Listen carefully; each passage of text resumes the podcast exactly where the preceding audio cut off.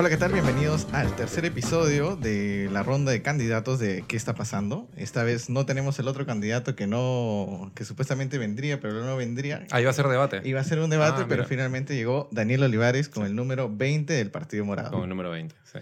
¿Qué tal, Carlitos? ¿Cómo estás? Bueno, estamos, eh, hemos, eh, el día de hoy estamos, contamos con la presencia ¿no? de, de Daniel Olivares. Hay un detalle que es, por ejemplo, he estado revisando en internet y tu número, eh, gestión, por ejemplo, está con el número 21, pero tú eres el número 20, tengo entendido. ¿Me pone como 21 gestión? Gestión. Ah, bueno, es una buena oportunidad Tienes para que que llamemos y que nos ponga ahí un, un, un 20. Nunca lo, no lo hemos visto, pero sí, somos el 20, somos el- la nota esta que todo el mundo Yo Quisiera que- sacar. quisiera sacar. Yo quería comenzar esa entrevista preguntándote, justamente tú participaste en la campaña de Julio Guzmán el 2016 como creativo de las redes sociales. Confírmame esa información. Como creativo en general. Ok. Pero cuando Julio Guzmán empieza la creación del partido, no se te ve hasta, la, hasta el inicio de esta campaña. Sí, no, ¿Tú no- crees en la, en, la, en la importancia de un partido político, la representatividad, eso?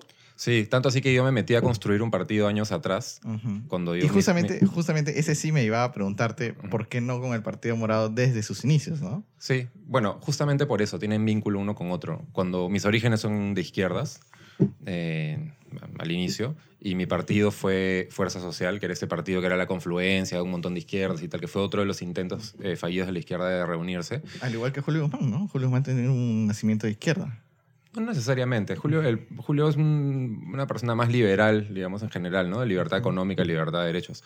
Pero yo ya me había comido ese proceso de, recolección de firmas con Fuerza Social por un par de años, ya sabía lo desgastante que era. Y una vez que terminó la campaña y nos eliminaron, porque fue una buena campaña la que hicimos con Julio, ¿ya? Nos sacamos la mugre, en realidad. Y que nos eliminaran como un mosquito, jueces apristas. Yo en realidad estaba bien decepcionado de todo. De la política, me había quedado a dormir dos noches en carpas en el, frente al jurado, nada sirvió.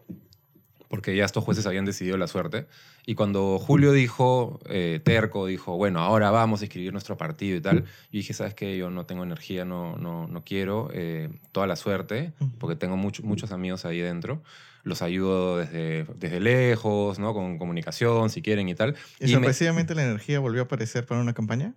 No, me llamó, no, inmediatamente me llamaron de, o un par de meses después me llamaron de, eh, del gobierno porque había, empezado, había, ganado, ¿no? había ganado PPK y, y Zavala, Fernando Zavala, que necesitaba un asesor de comunicaciones. Y nos conocimos y bueno, me encantó en realidad eh, Fernando, me parece una excelente persona hasta el día de hoy. Em, me contó qué es lo que quería hacer, qué es lo que estaba dejando y qué es lo que cuál era su apuesta, me pareció lo máximo, a pesar de que teníamos pues algunas diferencias eh, de base, eh, teníamos muchas coincidencias y, me deci- y decidí trabajar con él. Mi- yendo a tu pregunta, mis ganas de aportar desde lo público no, no empiezan con la campaña de Julio Guzmán, empiezan desde siempre en realidad. Yo veía al canal del Congreso, o sea, he seguido la política de toda la vida, entonces eh, trabajar o haber apoyado a Julio durante un par de años en realidad, porque no solo fue la campaña, ha sido solo un paso de todos los que yo he tenido detrás de, del mostrador, digamos, o detrás de cámaras en, en- en política. Y de esa campaña del 2016, ¿cómo es que llegas ahora? ¿Cómo es que te invitan a ser parte de la lista del Partido Morado? Yo estaba pensando a inicios de año, de este año, eh, cuál iba a ser mi rol en el 21. Porque está, ya desde ahora está, ya, yo sigo todo el tiempo lo que va sucediendo, ¿no? Decía, ya, a ver quiénes se se están posicionando. Yo quería apoyar a la candidatura correcta, tal, tal. Entonces estaba pensando, que, estaba viendo qué es lo que se estaba moviendo y cuál iba a ser mi rol. Si iba a ser asesor de un candidato, eh, una candidata. Estaba pensando. Y en algún momento dije, oye, ¿y por qué yo no eh, podría pasarme eh, al lado frente al, frente al mostrador, digamos, ¿no? Empecé a considerarlo, hablé con algunos amigos, vi que había, habían, varios como yo que estaban pensando lo mismo. Me, me di cuenta que estábamos en un momento, y he confirmado ya con los meses más adelante, que estamos en un momento bien eh, como de cambio, donde mucha gente que nunca se ha terminado de tirar a la piscina se está tirando. eh, tanto así que yo con- eh, reconozco muy buenos candidatos en varios partidos y mm, tengo varios amigos en, en distinta, de distintas tendencias y otros que no han llegado a materializarse sus candidaturas que también se iban a lanzar y que eran muy chéveres. Y bueno, yo creo que no he sido solo yo, sino creo que ha sido un buen grupo de gente que ha decidido mandarse, ¿no? Por el momento, por la necesidad de tener más músculo desde un lado, digamos, que quiere las reformas, que no quiere, pues, este...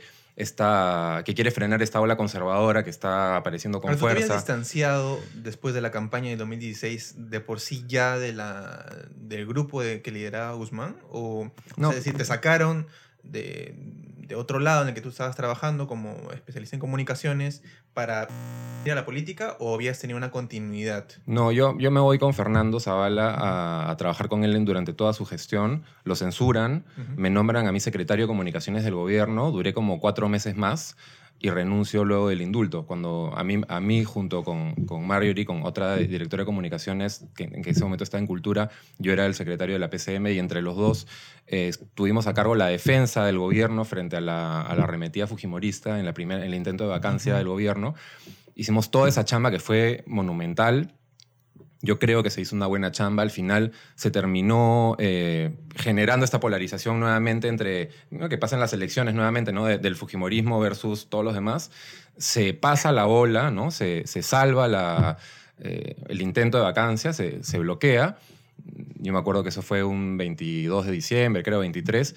Me voy eh, finalmente, porque no vivo en mi casa en días, a comprarle un regalo a mi sobrina porque dije, bueno, es Navidad, ok, ya, tengo un ratito de tiempo, ya me fui relajado. El presidente hizo un discurso incluso al día siguiente, el 23, que, que lo escribimos y que lo redactó con precisión y, y que no cambió ni una coma, ¿no? Donde él decía... Ah, Entonces los estaba es- involucrado en, en redacción de los discursos presidenciales. En de algunos sí, sí. Ese último, por ejemplo, sí, ese último fue mano mía y, y- y fue bien, un momento bien emotivo porque éramos pocas personas y el presidente, eso nunca lo he contado, y el presidente eh, lo, lo dice todo y dice, los he escuchado, he entendido el mensaje, no se preocupen, no los voy a decepcionar y tal. Todos abrazos, ¿ah? Adentro, la gente de cámaras, todo el mundo. día Nos siguiente? fuimos, no, el día siguiente, a las horas, eh, yo empiezo a escuchar rumores. Y bueno, la historia, el resto de la historia ya la conocemos. Yo tuve que renunciar porque no solamente por una cuestión ideológica, no por una cuestión ideológica, porque todo el mundo sabía que, que PPK quería indultarlo en algún momento a Fujimori, sino por este desprecio eh, a las formas, ese desprecio a, a- a lo que pensara la gente. ¿no? Tú puedes terminar una relación con una pareja ah, explicándole cuáles son tus motivos o chapándote a otra persona en su cara ¿no? y, y ha- y haciendo la misma, el mismo tema. Yo creo que sucedió algo así. ¿no? Era un desprecio tal que yo como comunicador no tenía nada más que hacer ahí. Regresando un poco a la campaña, ¿Julio Guzmán llama a Daniel Olivares o Daniel Olivares llama a Julio Guzmán para esta campaña congresal? Con Julio nunca hemos perdido el contacto, de cierto... ¿Pero quién pone la propuesta sobre la mesa y cuándo? Tienes una buena relación con Julio, de por sí. Tengo una buena relación, felizmente, con todas las personas con las que he trabajado. Eh, porque hay una base de, de respeto y de cariño con muchos. Con Manuel Velarde nos quedamos siendo amigos, con Fernando somos amigos. Con, ¿Incluso con Aureo Segarra? Que con Aureo no trabajé. Ah, Ok. Él era el presidente del partido que llevó a Julio al tren. Pero Aureo justo ayer me ha escrito felicitándome por mi lanzamiento de, de la campaña y le agradecí. Pues no, muchas gracias, Aureo. Que Aureo se, se, se autodenominaba el Mick Jagger de la, política- de la política. sí. Pero no, eh, con Aureo en realidad tuvimos un vínculo pues, en ese momento de campaña, pero no, no nos conocemos mucho más. Y yo tengo buena relación felizmente con todas las personas que he trabajado. ¿no? Y eso eh, es porque no... Pero no me ha respondido. ¿Quién pone la, la propuesta sobre la mesa? ¿Julio o Ah, tú? Bueno, yo a Julio lo que le dije una vez de que él me, de que conversamos y que a él eh, le pareció una buena idea eh, que yo pos- podría postular porque él también le interesaba que, lo, que trabaje desde el lado de, de siempre de comunicaciones porque creo que se siente cómodo conmigo. Y cuando yo le comento que de repente yo podría estar del otro lado también, le pareció una buena idea y en realidad el único pedido que yo le hago a él ya tiempo después es, eh, es mi número. Es mi número. Porque todo el mundo quería los primeros números y yo no quería los primeros números. Yo quería. eh, Bueno, el 20 es un número que, que se maneja bien en El campaña. 20 a mí me parece lindo, sí. Sí, me parece bonito eh, y, y es, creo que es lo único que le he pedido. Eso y bueno, obviamente contarle cuáles eran mis... Él sabe cuáles son mi, eh, en qué cosas creo, cuáles son mis banderas, reiterárselas y ver que, que en este espacio del Partido Morado, que se, se nombra un partido de centro republicano, había espacio para mi, para mi propuesta. ¿no? Encontré que había un espacio, entonces para adelante. Pues, ¿no? Durante la cuarta cumbre morada en Trujillo, que Sí. fue en octubre de este año, se anunció que tú regresabas al partido. Sí. Entonces yo me pongo a pensar, y si te, te pregunto si tú te pusiste a pensar en aquellos que durante tres años se mataron trabajando, recogiendo firmas, que seguramente esperaron también ellos una participación dentro de la lista del Congreso, ver que alguien que no trabajó en ese sentido ingrese a esa lista, que supuestamente es la- el primer rostro del partido ante el, ante el electorado peruano. Fue lo primero que pensé. En ese momento porque yo no esperaba que Julio en ese momento me mencionara porque no tenía mucho sentido que me mencionara. Eh, pero fue lo primero que pensé porque es lo natural, ¿no? Decir, oye, pero yo primera vez que vengo después de un montón de tiempo, toda esta gente ha recolectado firmas y tal.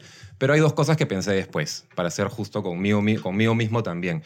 Que al inicio, cuando era Julio y cinco personas creo que, ¿no? que lo apoyaban, yo estuve con él como dos años, nunca le cobré un sol por apoyarlo porque creía en realidad en lo que él me estaba diciendo. Y, y también me metí una chamba bien dura, no, no de recolectar firmas, pero de levantar su perfil, de construirlo, de escucharlo, de... de- La chamba com- comunicacional creativa que hiciste en la primera campaña no te, no te pagaron. No. No hubo ningún sueldo. No, no, no. Esa fue una campaña. Yo trabajaba en, en mi agencia. Al final, en la, última, en la última temporada, en mi agencia incluso me dieron permiso para que yo me vaya porque ya era imposible, Ujú. porque las campañas, ¿no? Ustedes saben cómo son. Pero no, fue una campaña de convicción. Ahora hay, un- hay una consulta un poco creativa en torno a esta campaña. Eh, o sea, ¿qué ideas, por ejemplo, fueron tuyas en esa campaña? Porque habían varios spots, Mm. varias imágenes. Eh, ¿Podrías identificar alguna? ¿Podrías mencionar Sí. alguna de esa campaña? Sí, o sea, que yo- sido tuya. ¿no? ¿Lo de la olla fue tuyo? Yo trabajo en creatividad y, y- y yo creo que en las, crea- las creaciones son colectivas, ¿ya? Dicho esto, la primera campaña del baile de Julio, eh, ¿no? de los tres spots donde él se presentaba como un político La del no va distinto más. en realidad. eh, esto no va más. Del No Va Más, sí, esas fue fueron, son guiones que yo escribí y que trabajamos con el equipo y tal, ¿no? Eh, pero sí, la primera campaña, que es esa, de hecho es, de hecho es mía, y, y, y ahí en, en campaña han habido aportes míos y de todo el mundo, ¿no? Lo de la olla. ¿Cuál es la olla? Lo de mi mujer. Paro a la olla, ¿no? Mi Eh, mujer para la olla, mi mujer para la Lo olla. del paro a la olla Sí. fue una respuesta a un ataque que nos hicieron en Claro. correo, sí. Sí, eso fue también, no, no solamente mío, pero sí, bastante que sí. ¿Fue un error un poco ese tema? Porque No. ha quedado marcado Yo- Julio como un mantenido. Yo creo- ese, eh, de esa reafirmación desde su campaña. Es que el error yo creo que está en otro momento. Eh, hay una entrevista que él tiene eh, con Milagros Leiva, donde él hace como una broma, Soy como una parodia. Y como, sí, lo está haciendo como una broma tal, pero no se entiende que es como broma. Eso es lo que yo percibo claramente como comunicador. ¿no? Veo y, y no le liga la broma, ¿ya? Y parece que estuviera diciéndolo en serio. Entonces es un poco raro. Y esa es la entrevista que pasan en to- todo el tiempo los, ¿no? Los los, trolls. los fujitrolls, digamos, que, que cuando lo quieren atacar ponen esa entrevista. No ponen el momento que cuando lo creamos que sí, fue, sí funcionó en ese momento porque fue eh, una portada de correo donde le po- decían mantenido. Nosotros sacamos el, oye, soy mujer y paro la olla.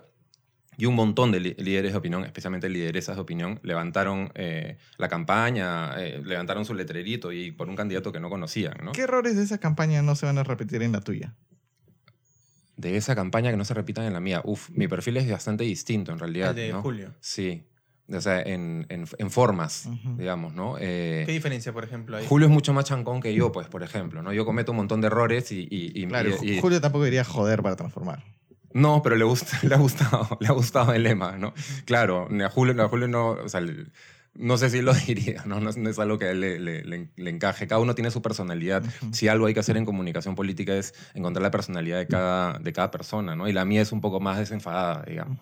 Para Julio, a veces, la- me acuerdo yo la campaña pasada, un poco para conversar, eh, se le, eh, un poco se le criticaba esto de que tenía una sonrisa permanente, demasiado exagerada, eh, casi este, inamovible, sin, eh, aunque la situación sea complicada, se veía con una sonrisa, y eso a veces chocaba un poco con el electorado. Este, ¿Tú alguna vez le dijiste, Julio, hay que bajar un poquito la, la sonrisa? Como 100, como 100 veces. Y, y- porque somos, o sea, somos amigos también y, y yo, le- y yo sí creo que a veces eh, no siempre uno tiene que sonreír o, o si uno tiene la, la, eh, la costumbre o el, o no sé, o el impulso de sonreír, a veces también hay que aguantarla, ¿no? Porque los momentos a veces son más serios. Y, mm, pero él, o sea, esa sonrisa, que mucha gente me ha dicho que no le gusta su sonrisa, bueno, es su sonrisa, pues. No todo el mundo pues tiene una sonrisa que encanta, digamos, ¿no? Eh, lo que sí es que es suya, o sea, es sincera, ¿no? O sea, es su sonrisa y bueno, y caballero. Tú pues. eres un candidato más serio en todo caso. Yo soy bastante más serio. Ayer justo tuve una reunión con voluntarios y una- uno de ellos, o dos de ellos, me decían que tengo que sonreír un poco más. Aunque yo siento que no soy tan serio porque es- bromeo y tal, pero sí me dicen que tengo que sonreír un poco más. Pero bueno, mi personalidad es mi personalidad, ¿no? Eh, Tocan- tocando un poco ese tema de la campaña, hemos Sí. visto un video bastante interesante, bien trabajado, tu participación en, en Loba Legreta defendiendo los, los derechos de los peatones. Quería preguntarte hasta el momento cuánto has gastado. hasta el momento, ¿cuánto he gastado? ¿Cuánto costó ese video, la Ah. movilización? Ese video no costó nada, porque en ese video, ¿qué costó? Costó la impresión del Ujú. banner con la ley Eh, lo hicimos en conjunto entre Úrsula Moscoso y yo, así Ujú. que habían voluntarios de su equipo y voluntarios de mi equipo. Nos costó el desayuno que le, que le invitamos a todos los chicos después porque nos fuimos al mercado ahí, eh, el Edén que está al costado, a tomar juguito y pan con huevo y pan con palta. Pero no nos costó más que eso. Luego... ¿Y el eh, video cómo sale? ¿Cómo, ¿Quién lo paga? ¿Cómo se realiza? Tenemos una persona de video. Sí, o sea, tenemos un equipo, ah, si quieren que les cuente cómo es el Ujú. equipo, tenemos como cinco eh, grupos o cuatro grupos, un grupo digital y tal, pero el 95% de Ujú. gente son voluntarios y cada vez llegan más y eso está muy bien. Sí tenemos una 5%. persona, sí, Ah. sí hay una persona que yo he contratado de un community manager, a pesar de que yo soy el que re- responde todos mis mensajes. Es más, es bien raro porque hemos contratado al community, pero yo le he dicho que no responda nada porque yo quiero responder las cosas y bueno, porque sí. Eh, he contratado a una persona de prensa, pero en el grupo de prensa, por ejemplo, ahora ya hay tres personas de prensa más que son voluntarios. Entonces son, eh, y es como que yo he contratado algo mínimo y se están reforzando un montón. Hasta ahora se ha pagado con recursos míos. Hice un evento la semana pasada que, de recaudación de fondos, un primer evento, que nos prestaron un espacio. eh, y bueno, unos amigos, un amigo músico tocó, eh, Mariano Palacios, que toca increíble, eh, fue y aceptó tocar, dos amigos DJs también mezclaron un poco de música, cobramos una entrada y eso nos ha ayudado también de colchón. ¿Ahí se consiguió cuánto? En ese evento, ¿cuánto nos habremos conseguido? 6 mil, como 6 mil soles conseguimos. Nuestro objetivo era 10, no llegamos a 10. Ujú. Era un martes también el evento, no sé qué. qué Ahora, yo tengo una, una curiosidad, un poco yendo al tema político, que es eh, el Partido Morado siempre tiene esta palabra de centro republicano, Sí. ¿no? Se ha definido así. ¿Puedes explicarnos en qué consiste esta Sí. definición? Sí, eh, y los- yo soy uno de los invitados y, siempre, y es una de las primeras cosas que hemos pedido, especialmente yo, para que todo el mundo tenga clara. ¿ya? Es que es bien fácil explicarse de izquierda o derecha, ¿no? porque tú simplemente dices algo y además la gente cree que si tú eres de izquierda eres una serie de cosas que no eres, ¿no? Eres este, pro Venezuela, tal, tal. O sea, son como eh, términos imprecisos. El centro es mucho más difícil de explicar, pero el centro republicano, que es el centro del Partido Morado, como yo lo entiendo, es, eh, ellos siempre repiten lo republicano, lo republicano, ¿no? ¿Qué es lo republicano? Un lugar donde todos tienen los mismos derechos. No hay república sin ciudadanos que tengan los mismos derechos. Eso todavía es grande, ¿ya? Eso todavía es alto. Bastante genérico. Es bastante genérico, ya. Y entonces cuando tú partes a los dos, cuando bajas a, a la superficie, tú dices, ya, pero ¿qué tipo de derechos? Derechos económicos y derechos sociales, ¿no? Que la cancha se aplane en, en Que a veces chocan los derechos económicos y lo de- ¿Cómo en qué- una- en qué caso, por por ejemplo, ejemplo? conflictos mineros, ¿no? Por ejemplo, las empresas dicen, oye, yo tengo, bueno, he comprado esto y, bueno, eh, hay una población que dice eso afecta al medio ambiente, afecta a mi... ¿no? ¿Cuál es la posición propia del Pero, pero fuera, de, fuera de qué es lo que dice cada, cada parte, porque hay una polarización fuerte en todos, los, en todos los rubros, es si es que hay una minera, por ejemplo, Ujú. agarrando tu ejemplo, y yo he visto casos, ¿ah? ¿Cómo lo donde- resuelve el centro republicano ese, ese tipo de conflictos? Te lo, te lo explico con un ejemplo que he visto con mis propios ojos. Ujú. Una minera que funciona eh, correctamente, que, se, que ha hecho su trabajo, que ha hecho, hecho su tarea de trabajar con la comunidad desde antes, que muestra beneficios concretos para la gente, son mineras que no escuchamos nada de ellas. Son mineras que no conocemos. Esas mineras son las que hacen un buen trabajo. Las mineras que conocemos, porque salen en las noticias, son las que no han hecho su chamba. Ujú. La Southern, por ejemplo, con Tía María, fatal. A mí la Southern en algún momento me llama, o bueno, alguien me llama de la Southern, como para solucionar su desconexión con la gente de, de. Y lo que querían era que hagan, hacer un video, un video, un videíto, ni siquiera un video. Daniel, haznos un videíto para reconectar con la gente de Islay porque no nos están aceptando el proyecto. Yo pensaba, si estos creen que con un videíto van a eh, con reconectar con la gente de Islay, es que en realidad no han hecho su tarea para nada. Y ahí es donde tú ves el origen de los problemas. No tiene nada que ver con lo ideológico, tiene que ver con, el, con la indiferencia y con el desprecio a, a- a la chamba previa, ¿no? a la chamba que tienes que hacer. Claramente no habían hecho su trabajo y querían con un video tapar las cosas. Eh, Los sindicatos, por ejemplo, lo- el Partido Morado, ¿qué visión tienen los sindicatos? ¿Considera que son necesarios? los sindicatos, es bien, es Eh, bien gaseoso. Por ¿no? ejemplo, en el caso de... mm, Tú fuiste asesor justamente de la PCM, ¿no? Pues, Sí, eh, en- estuve en la huelga de maestros, por ejemplo. Por ejemplo, en ese caso, ¿no? La huelga Sí. de maestros. Tú, por ejemplo, la mm, ex ministra Maylou Martins Sí. tuvo una frase desafortunada que fue que dentro de esta huelga de maestros, donde hay sindicatos, eh, había, se habían infiltrado terroristas. ¿Tú estuviste en esa mediación? Uf, esa crisis, yo estuve en el medio de esa crisis.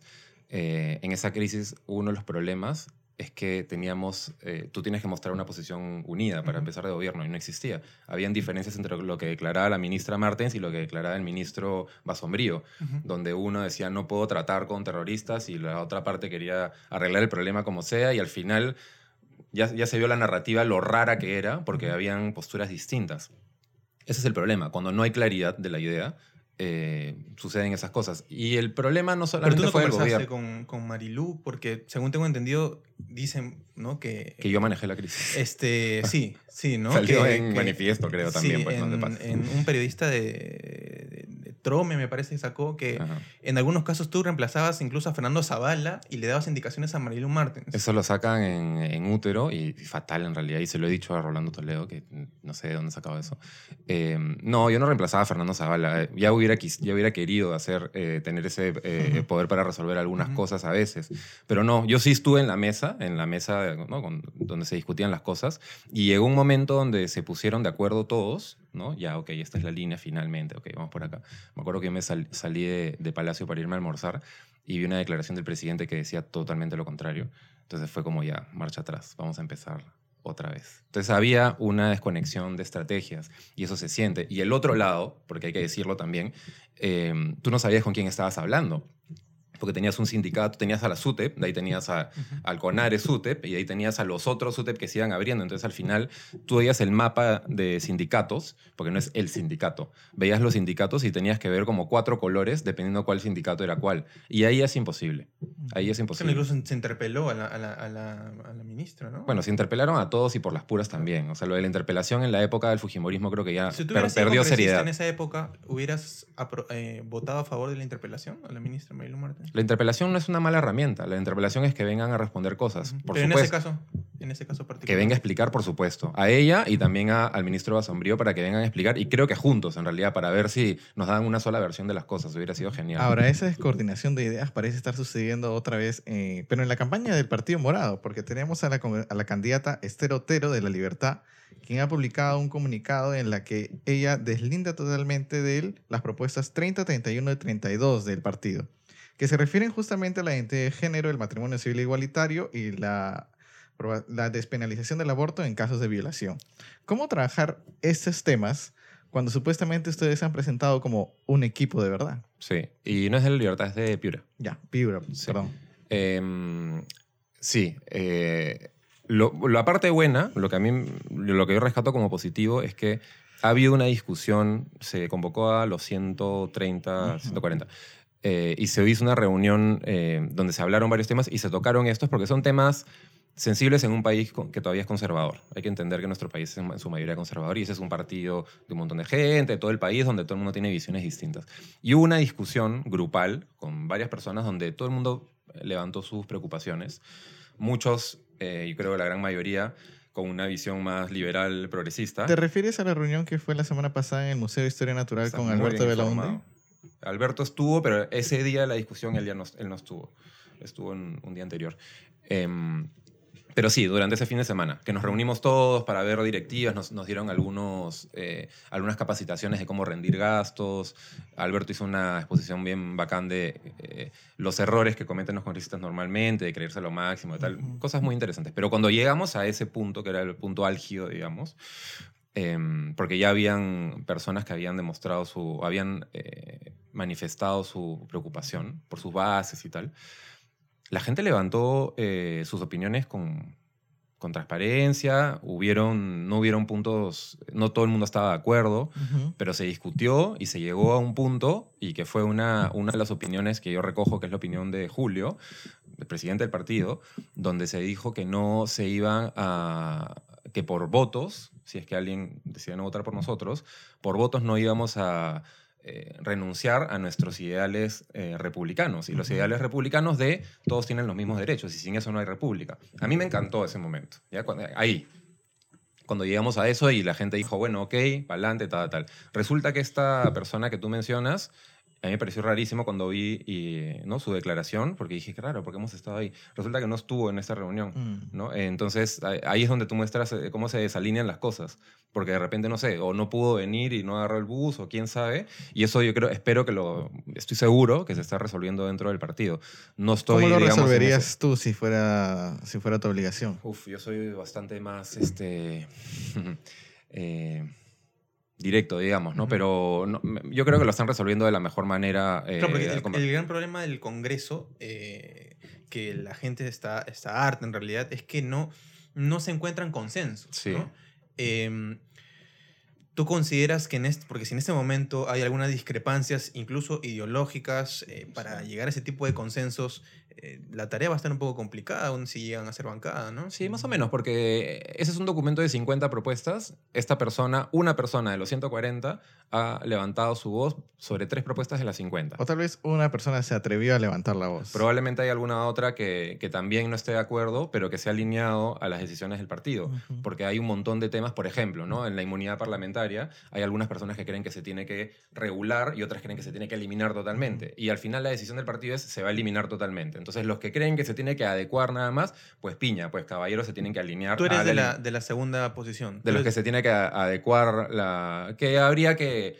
Al principio mi posición era, oye, ¿sabes qué? Debería ser eh, eh, gradual, deberíamos quitarle lo- los delitos previos o los delitos comunes, pero los delitos de función total. Luego me explicaron dentro del partido, eso es lo chévere, tener un equipo de verdad, eh, que existe la figura del antejuicio, figura que yo no conocía, perfec- perfectamente había escuchado y tal, y que eso reemplaza, puede reemplazar a la protección que te da la inmunidad parlamentaria, entonces ya no se necesita. Entonces ya Ahora- yo aprendí y ya, ahora ya la suelto, lo de la inmunidad. A la señora- son procesos, ¿no? A la señora Otero le van a decir, piña, tienes que adecuarte a lo que está acá. Yo espero que encuentren una forma democrática como partido. Yo lamentablemente no formo parte de, de ese, de esa mesa, digamos. Ujú. Eh, encontrarán la forma, o de repente es mejor que yo no forme esa parte de esa mesa porque yo estoy en- dentro del lado progresista sin, sin, eh, sin medias tintas, digamos. Em, entonces encontrarán la forma pues, de, de funcionar. Si es un partido que se ha construido entre un montón de gente, tienen una mística interna, yo espero que esa mística sea superior a esas diferencias y al final se logren alinear. Ahora, Daniel, ¿cuál, eh, un poco resumiendo, cuál sería tu mayor aporte como congresista de llegar al Parlamento? ¿Cuál es tu Eh, visión particular? Porque también he sí. escuchado que, por ejemplo, tú sostienes mucho que eh, tú te ves más como un representante que como un legislador, ¿no? Eh, ¿Puedes explicarnos cuál es Sí. ese aporte eh, particular que tienes tú de llegar al Parlamento? Sí, sí, lo puedo explicar perfecto. Eh, yo soy un, por naturaleza, por mi personalidad y por mi experiencia, yo soy una persona que sabe encontrar los lugares donde hay que presionar para que las cosas se destraben y se muevan. Me desespera la inmovilidad o, o, eh, sí, la lentitud con las que algunas cosas se mueven. Aunque Y- has aceptado lo, de- lo que hubo un problema eh, con el tema de Marilu Martens, que no sé, porque mencionas destrabar, pero eh, el manejo que tuvo Marilu Martens con la... con- ¿no? con Sí, la pero yo no, era su, yo no era su asesor de comunicaciones. No conversaste con ella de- sobre, ese, sobre ese problema. Hemos conversado mil cosas y uno obviamente tiene que hacer los intentos. Si yo entro como congresista y yo te digo que voy a entrar a solucionar todos los problemas del país, pues tírame un cono naranja, ¿no? Yo lo que voy a hacer es intentar hacer todo mi esfuerzo para que todos los días de los 16 meses yo esté buscando y ya estoy identificando con mi equipo de programa, que también es un equipo bien chévere, todos los lugares donde se puede presionar para generar eh, ajustes en las cosas y sucedan. Cuando digo que quiero ser un representante y no un legislador, lo digo en el sentido de que hay un montón de leyes en el país. Yo he estudiado Derecho y entiendo que hay un buen sistema de leyes, fuera de algunas cosas que se tengan que arreglar. Eh, y la mayor cantidad de problemas son por leyes que no se cumplen que leyes que hay. Entonces sí, se tienen que hacer leyes y si han podido leer, porque veo que hacen su tarea, pueden ver todas las leyes que se quieren proponer dentro de la bancada del Partido Morado y hay un montón. Y yo, mi chamba ahí será pelearlas adentro con uñas y dientes para que esas cosas sucedan. Pero el rol principal que me mueve a mí para ser un representante es justamente representar, ¿no? Representar y, y estar en esos lugares en la calle donde nosotros normalmente como ciudadanos queremos estar o pedir explicaciones a las personas que se las queremos pedir y ahora tener la facultad de hacerlo. ¿Va a haber tiempo para esas 50 propuestas? Si las, si las han visto, ven que la mayoría son de reforma política, reforma Ujú. judicial y, y, mm, lucha anticorrupción y reforma del Congreso. Ujú. Totalmente hemos visto cuáles son eh, reforma de constitución y que no tengan que ser demasiadas porque hay solamente... ¿Y cuáles de dos. ellas tomas tú como bandera? Porque no creo que en todas seas un experto como para defender esos proyectos de ley. No, ni hablar. No soy un, yo no soy un opinólogo Mm. todista, Ujú, digamos, ¿no? Eh, yo sé lo que sé y lo que no sé lo aprendo, ¿no? Pero lo reconozco también las cosas en las que soy más débil. Y hay, lo bueno es que hay líderes bien capos, eh, capas de distintos eh, rubros. Las cosas que yo he levantado, es más, yo las he agrupado de una manera distinta en mi página, como eliminar los beneficios absurdos que tienen los congresistas. Y ahí hay tres cosas bien, eh, cortitas que se pueden hacer, como eh, eliminar, además de lo de la inmunidad que ya lo hablamos, el congresista tiene un montón de sueldos. hay una hipocresía ahí en cuánto cobra un congresista, porque se dice que cobra 15, pero hay como otro sueldo de 7 y hay otro bono de 3. Ahí vamos a renunciar a todos estos bonos y, tal. Los policías, que son dos sueldos más que se les pagan y que también entra como sueldo con gasto, digamos, del Estado para congresista, también los vamos a eliminar. Bueno, eliminar beneficios absurdos, recuperar el Congreso para la gente, donde ahí la, propuesta que ahí a mí me encanta es la recuperación de las audiencias públicas, donde re- reconfiguremos estas... eh, estas leyes para ver, o estos reglamentos, digamos, estos lineamientos para ver cuándo se hace una audiencia pública con la gente, cómo se le convoca, para que no sea solo para que los congresistas cuenten sus grandes Sobre la reforma del Congreso, por ejemplo, en el 92, cuando se cierra el Congreso, habían mil trabajadores teniendo una Cámara de Diputados y Senadores. Y ahora teníamos casi 3.000 trabajadores cuando solo locura. teníamos una Cámara. Sí, es una O sea. ¿cómo regular ese número de trabajadores, el ingreso, contrato y demás dentro del Congreso? Ahí lo bueno es que tenemos al crack de cracks del Congreso, que es Pepe Liche, que no sé si lo han conocido, sí. pero es muy bueno y lo deberían, eh, deberían conversar con él, es que es muy gratificante. Eh, sabe exactamente cuáles son los lugares donde se puede ahorrar en gasto. Es más, su propuesta es la reforma del Congreso. Ahí nosotros somos su equipo, digamos, para hacer esas cosas. Pero sí, ¿Se lo que... a ciegas o sí, o sí, sí van un Hemos poco- conversado las Ok. propuestas, ¿no? Nos presentó una propuesta, la hemos discutido adentro. Tuve la suerte de estar en ese equipo de discusión de propuestas. Ujú. Eh, hay una propuesta bien interesante. Incluso hay aportes que están haciendo. En esa reunión del, en el museo surgieron nuevos aportes para la reforma del Congreso. ¿Cómo cuáles? Como que el Congreso nombre a su. que el Congreso no debería nombrar a su contralor, por ejemplo. Mm. ¿no? Que esa es la única entidad del Estado que nombra a quien lo. eh, a quien va a supervisar su trabajo Sí. y, no lo, y lo- no, no lo nombra la Contraloría. Eso a mí me parece un aporte importante, ¿no? Eh, y que se debería incluir seguramente, y bueno, en fin.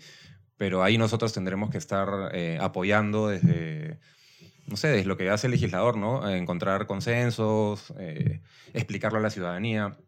Una de las cosas que yo quiero aprovechar es mi experiencia en comunicación para poder levantar los temas correctamente, porque los micrófonos que están ahí en, el pasillo del Congreso se utilizan para, para insultarse, ¿no? para salir a decir que lo que piensan de Becerril. Pero ya, ya todos sabemos ¿no? Eh, lo que se piensa de Becerril. Entonces, yo quiero utilizar también mis espacios y mis micrófonos para poder también levantar las temáticas importantes y poder explicárselas a la gente en su idioma que también no está sucediendo. Todo esto ¿no? sucedería si el partido tiene una bancada importante entre el próximo gobierno. Pero ¿cuáles son las expectativas? ¿Qué número de, de congresistas piensan, piensan poner en el siguiente parlamento? Yo espero, bueno, las expectativas son altas. Las expectativas como, son como la de todos los partidos. Como la de todos los partidos. Sí. Yo, yo que he trabajado con políticos, a veces hay políticos que creen que van a ganar y tienen... ¿no? Y no tienen ninguna chance y igual creen, bueno, bueno, en fin. Pero en este caso yo veo, eh, bueno, los números también no mienten, ¿no? La bancada, el Partido Morado, digamos, está en un tercer lugar, ahora ha pasado a un segundo lugar, seguramente ahorita van a empezar los ataques brutales y vamos a ver qué tal, qué tal campaña hacemos. Lo que sí sé, con certeza, es que hay un equipo eh, interesante de personas, que hay, que hay personas que conocen muy bien sus Ujú. temáticas, que hay una mezcla también de perfiles, eh, en experiencia, en frescura, hay mucha gente joven, hay gente con más experiencia, está bien interesante, está como bien equilibrado. Ahora, van a haber varios otros partidos dentro del Parlamento. ¿Con cuáles crees que existirían alianzas un poco más naturales que con, otros, con otras agrupaciones? ¿no? ¿Con Sí. quién es más fácil conversar y con quién es menos difícil? Yo veo- Mucho más difícil. Yo, yo creo que hay que tratar de conversar, conversar con todos claramente y veo, lo que sí veo es con quienes va a ser probablemente más difícil. Y para mí, eh, lo, quienes están agrupando las ideas más eh, trasnochadas y conservadoras radicales son eh, los de Solidaridad Nacional. ¿no? Este partido, esta bancada amarilla que está recolectando lo más conservador que tenía el Fujimorismo, lo está metiendo a su lista y está, al menos, está mostrándose como partido conservador.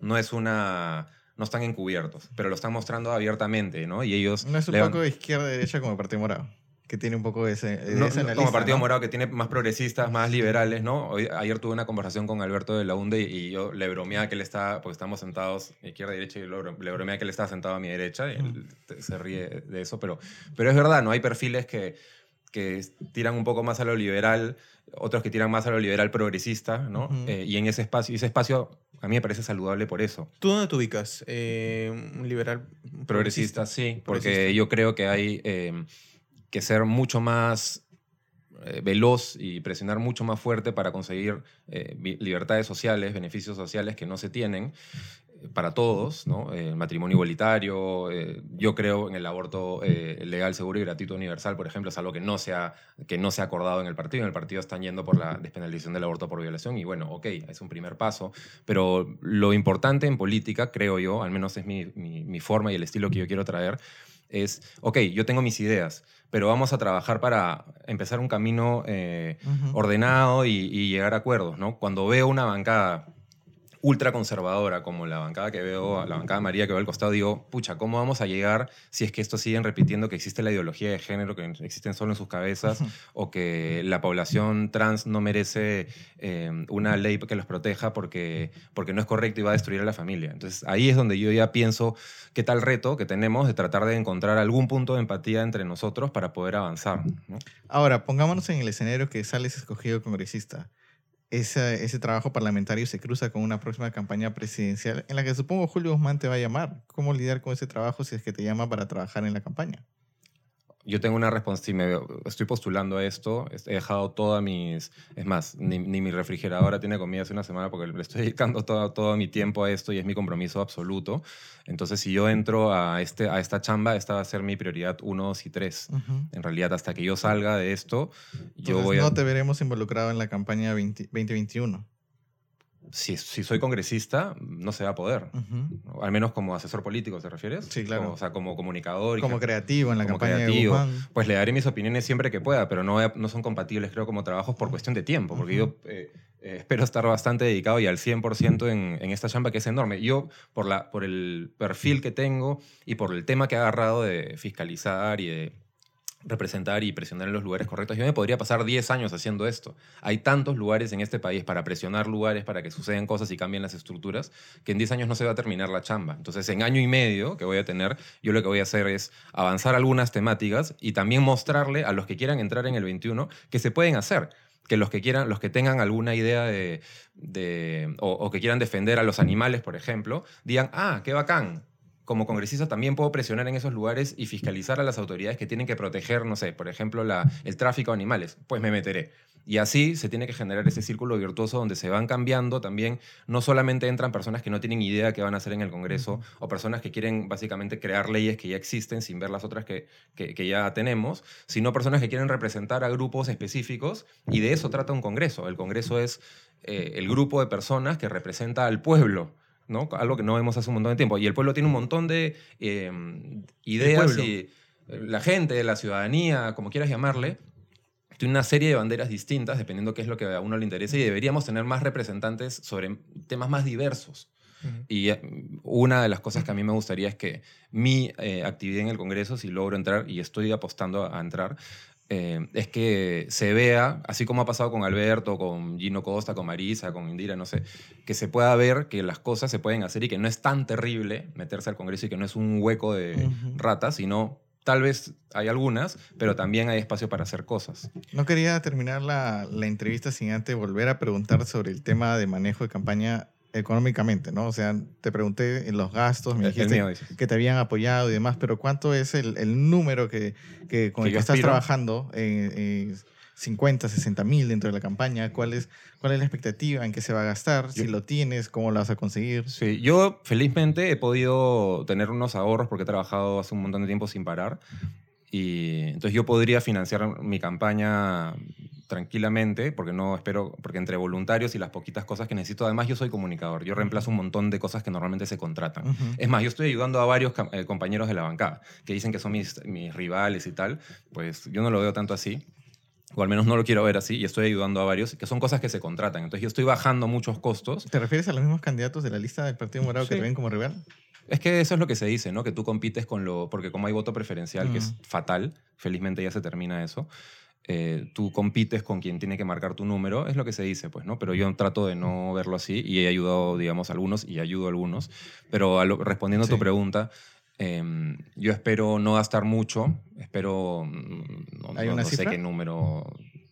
Pero sí pretendes demostrarle, al, ganes o no, cuánto has gastado y cómo se ha manejado al final. de la Desde ya. Es más, la próxima semana ya tengo un video filmado que no he soltado todavía, donde ponemos las reglas de cómo nos vamos a financiar. Porque el Partido Morado se le ha pedido eso respecto a su Y lo va inscripción y lo va a hacer. no lo ha hecho hasta ahora, a No. pesar de que se le ha pedido. Pues no lo he hecho ningún partido, ¿ah? Y, y es bien curioso que al Partido Morado se lo levanten y no se lo levanten a nadie más, pero te entiendo que, ok, hay una fijación con, el- con la economía del Partido Morado y entiendo por qué, porque es un partido nuevo que ha avanzado rápido. y Y dada la situación en la que encontramos sobre la sobre el financiamiento de partidos, ¿no? O sea, Por eso, debería ser un pedido que se le hiciera a todos Sí. los partidos, ¿no? Pero eh, me parece un poco raro que no se le haga a todos, pero en fin. El Partido Morado yo sé que lo va a hacer eh, muy pronto, va a mostrar de que, cómo son sus ingresos mensuales y todo eso.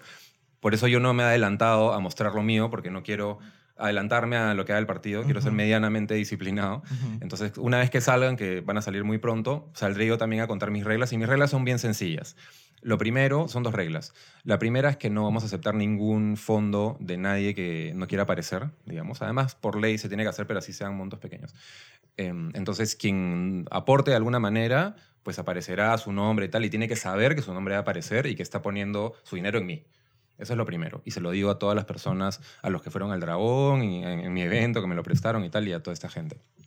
Y lo segundo, que yo no quiero donaciones grandes, sino, o, más bien, si alguien quiere aportar y no tiene mucho dinero, pues no pasa nada, porque vamos a aceptar aportes desde 5 soles, porque queremos una campaña microfinanciada por ciudadanos. Ya se está haciendo en otros lados, Sanders lo está haciendo en Estados Unidos muy bien, ¿y por qué no podemos hacer acá campañas microfinanciadas? Y también respecto a los voluntarios, ¿no? Si podrías darnos nombres de quiénes son estos voluntarios que se están apoyando supuestamente Monstruo. con la grabación de- Sí, del claro. video, la asesoría y demás. Buenazo, porque en realidad son tan capos que van a. Mucha gente va a querer seguramente trabajar con ellos después, totalmente. Es más, tenemos fotos colgadas. o sea, Ujú. es súper transparente la campaña. Si ven nuestras redes, verán hoy día, por ejemplo, una de las voluntarias ha colgado ya su video con su polo. Los polos que hacemos no son, por ejemplo, para regalar a la gente, sino son para nuestros voluntarios. Em, ¿Qué pasa? Me está haciendo una. una- una- Un voluntario. eh, un soy voluntario yo, me está yo, haciendo una seña. Eh, no, eh, los voluntarios están afuera y están todos visibles. Si quieres una lista de los nombres para ver, eh, porque te gustó la campaña y tal, pues normalmente normal te las podemos mandar. Bueno, ha sido justamente Daniel Olivares del Partido Morado. eh, Postulas con el número 20. con el número 20 justamente, eh, acá conversando en, el, en qué está pasando. Vamos a continuar en próximas ediciones con eh, más invitaciones y te agradecemos Daniel justamente por aceptar la invitación. Sí, muchas gracias. Lo, único, lo último, decirle que eh, trato de no olvidarme de esto, que esta es una conversación. Yo también he seguido, me he ido a hablar de lo que ustedes digan, porque ese es mi, mi estilo, no meterme a repetir mis propuestas como un loro. Pero si la gente quiere ver mis propuestas, mi historia, las cosas más vinculadas al Congreso específicamente, pueden entrar a mi página, danielolivares.p. Ahí tengo todo muy explicado. Estoy en Facebook, estoy en Instagram, que entren en Twitter también. He abierto todas las cosas para que sea hiper transparente lo que estoy haciendo y para que sepan qué esperarse. Tenemos aquí un número de WhatsApp también, ¿no? Es que es mi teléfono personal. ¿No? Para que los que es el 996-986669, que es mi número. Me puede escribir quien sea, no tengo ningún problema. Yo soy mi community, yo soy la persona que responde el teléfono, porque creo que estamos en un momento, como tú dices, donde las cosas se tienen que hacer más cercanas, más transparentes, porque hay una desconfianza grandota. ¿no? Muchas gracias Daniel. Eh, vamos a, bueno, acá la, la- la seguimos después Bueno, en otras próximas ediciones. Claro, nos viene, nos visitará Rocío Silva Santisteban la próxima semana con otro candidato. Que Ya fue mi estamos- profesora, Rocío. Ya veremos qué propuestas nos trae ella y el siguiente invitado.